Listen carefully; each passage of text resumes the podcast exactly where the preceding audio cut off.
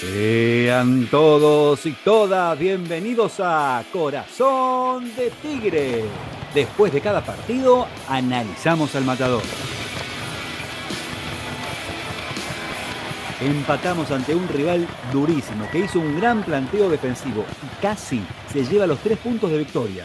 Gracias a Rofo fue 0 a 0. Mi nombre es Germán K. No estoy solo, por suerte no estoy solo. También me acompaña Diego Cabral La Fonseca. ¿Cómo estás, Diego? ¿Qué tal, Germán? Muy buenas noches. Rescatamos un punto ante el puntero. Lo pudimos haber ganado, pero también lo pudimos haber perdido. Como siempre te decimos, seguinos en nuestras redes sociales, Facebook, Instagram, Twitter y también entrar a la página web www.corazondetigre.com.ar.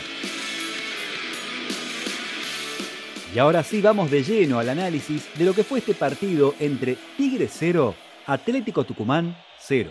Primero tendríamos que aclarar y vale la pena, me parece, enfocarnos en esto. Volvimos a sumar. Esta vez no fue triunfo en casa, pero es un punto ante un equipo que viene siendo el líder de torneo hace muchas fechas, que juega sentado, que tiene muy claro lo que tiene que hacer y sobre todo hoy se lo vio jugar con mucho criterio, me parece, y teniendo en cuenta que el resultado para ellos en nuestra cancha era un buen resultado. Me parece que vale la pena aclarar esto para entender lo que fue el partido. Dos tiempos con diferencias bien marcadas. La primera parte con Tigre, adueñándose de la pelota, jugando con criterio, siendo o tratando de ser lo más prolijo posible, pero que se encontró con una línea, con un bloque defensivo de parte de los tucumanos que no pudo quebrar prácticamente nunca. Esa conglomeración de gente en la puerta del área de los tucumanos impidió que, por ejemplo, Tigre le pueda acercar desde los pies de Castro por izquierda o Proti por derecha, acercar a abastecer a los delanteros tanto a Colidio y sobre todo a Retegui, que es el hombre punta, digamos, de esta formación que suele parar Diego Martínez. Tampoco tuvieron gran profundidad los laterales, o quizás no pudieron conectar, sobre todo Prieto, que sí tuvo más participación en ataque por izquierda. Blondel tuvo intenciones de hacer surco, de, de llevar la pelota hasta el área para poder desbordar, pero generalmente no podía terminar de redondear la jugada podemos redondearlo con Tigre,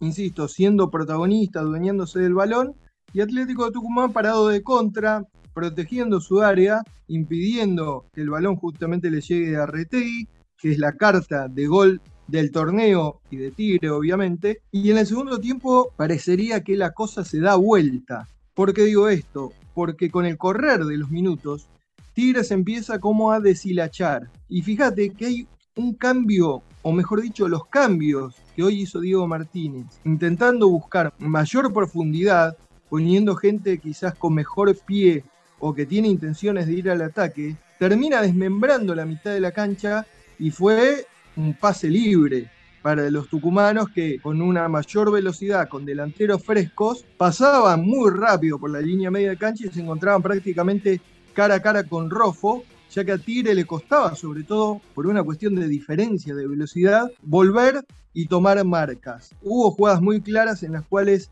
Tigre quedó muy mal parado, muy desestabilizado y que por suerte y también por obra de Manuel Rofo, los tucumanos no pudieron resolver. Y aquí aparece la gran figura de Rofo, que termina siendo, adelantándome al podio, la figura del partido, con tres intervenciones, dos te diría casi espectaculares, y una tercera que termina casi gateando y cacheteándole la pelota entre las piernas al delantero que termina después consiguiendo el rebote y rematando el tiro en el palo. Pero tuvo tres actuaciones, y bien Lampe tuvo algunas atajadas, algunas intervenciones quizás menores, Rofo se destacó por hoy justamente tener una participación muchísimo más segura a lo que nos tenía acostumbrados. Ahora, para entender, ¿por qué los cambios que de Martínez implicaron en es, ese deshilachamiento del mediocampo que contás? ¿Qué es lo que pasó? ¿Fue, la, culpa de Menossi que tuvo un mal partido por ahí? No, no, lo que pasa es que me parece que hay, hay un clic ahí en el partido que, es, que coincide justo con los cambios de Martínez. Martínez lo que intenta es buscar, y mirá que es algo que no hace habitualmente. Hoy juntó a Retegui y a Magnini. Generalmente el cambio es, a nivel posicional, podríamos decir, 9 por 9. Hoy rompió ese esquema y los puso a los dos ingresó Magnini en el segundo tiempo y claro, ¿qué necesitaba? que esos jugadores, esos dos delanteros, esos dos animales de área que tenemos, sean abastecidos.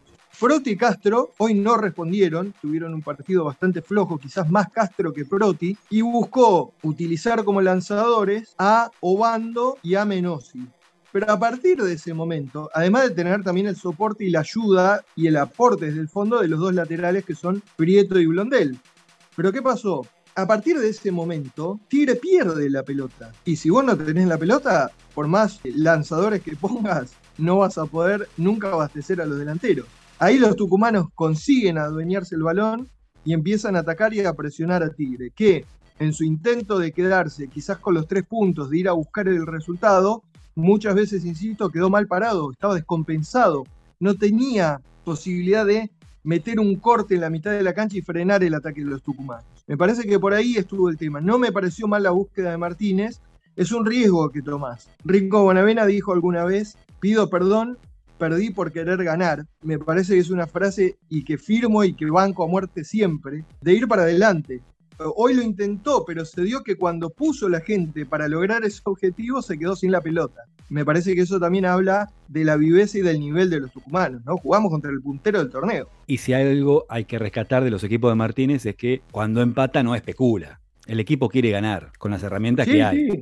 Exactamente, sin lugar a dudas. Y fíjate cómo es el fútbol, lo loco que es el fútbol, que veníamos de partidos de, de a tres goles. O sea, convirtiendo, recibiendo, pero veníamos con una gran cantidad de goles y de golpe caímos en 2-0-0 seguidos. Eh, lo loco que es el fútbol, intentando, Tigre tuvo algunas chances este, que no, obviamente no pudo concretar. Insisto, un partido en el cual se vieron deslucidos Retegui y Colidio porque en la mayoría del partido, en la mayor parte del partido, no le llegó eh, la pelota en una posición clara de gol o de eh, generar peligro, que es lo que mejor saben hacer. Pero insisto, gracias a Rofo, hoy nos quedamos con un punto. El punto vale porque Tigre necesita sumar y tiene que ser así a lo largo de todo el campeonato. Y jugamos, no hay que perder de vista, contra el puntero del torneo. Me parece que es un punto que sirve y que ayuda a Tigre a seguir creciendo en este torneo.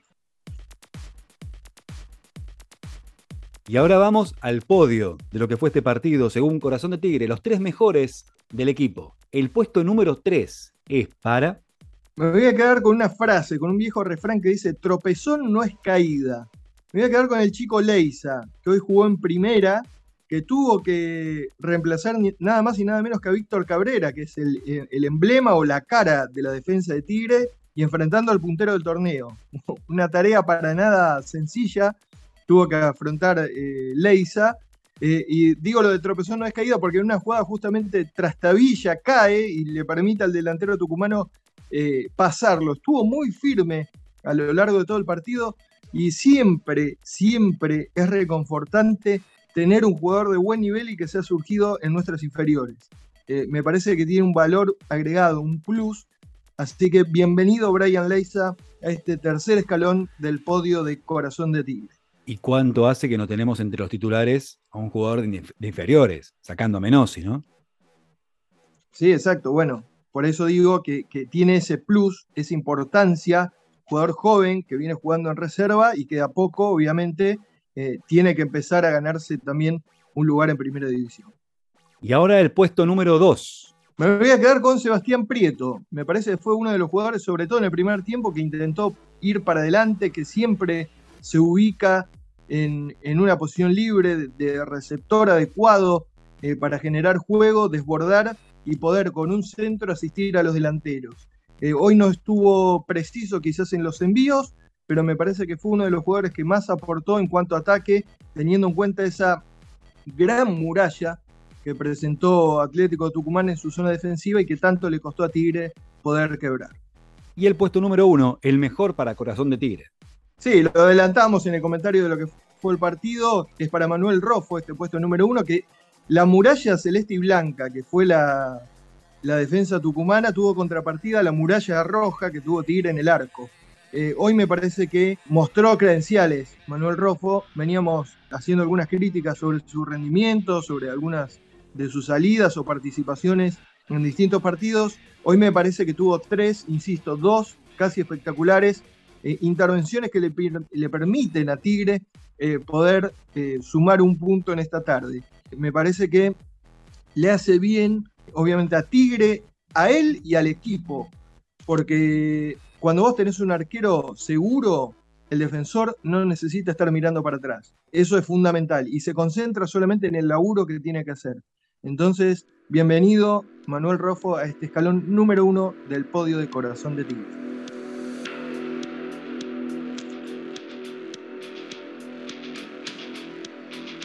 Y así llegamos al cierre de un nuevo episodio en Corazón de Tigre. El próximo partido del Matador va a ser el sábado, 6 de la tarde en Santa Fe contra Colón. Otro partido complicado. Exacto, corresponde a la decimoquinta fecha, Germán, de este torneo que ya estamos superando la mitad. Eh, y Tigre en posiciones expectantes en cuanto sobre todo a la tabla de clasificación a copas. Está al acecho a dos puntos de la zona de clasificación.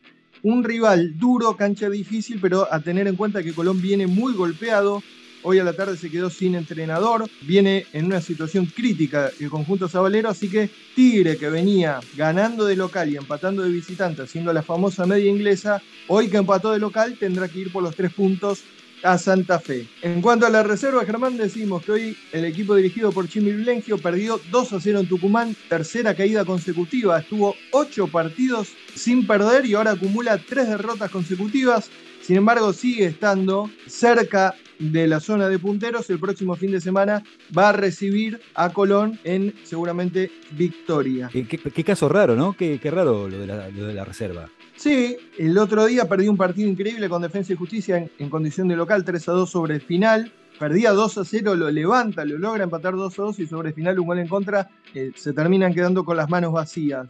Pero bueno, son rachas. 8 sin perder y ahora 3 perdiendo. Y no desecha para nada el gran laburo que está haciendo el Chime en reserva. Hay jugadores que están teniendo un muy buen rendimiento y que de a poco van teniendo presencia también en las convocatorias que viene haciendo Diego Martínez. Dos saludos quiero mandar. Hoy es 17 de agosto, es el recordatorio del paso a la inmortalidad de general don José de San Martín y es el cumpleaños también de Edgardo Luis Paruso, prócer de Tigre. ¿Eh? para igualar o para hablar de próceres, hablamos de un prócer de la patria y un prócer de la patria de Victoria, de Edgardo Luis Parduso, que es el tercer jugador con más presencias en la historia de Tigre y el tercer goleador de la historia de Tigre. Un valor notable de nuestra institución, así que le mandamos un saludo y también le quiero agradecer a Jorge Titilani, que hoy me ha enviado una documentación sumamente valiosa y que seguramente estaremos compartiendo en nuestras redes a lo largo de la semana. Diego, nos vamos. Nos vamos, Germán. Nos estaremos encontrando el próximo sábado. Hasta la semana que viene.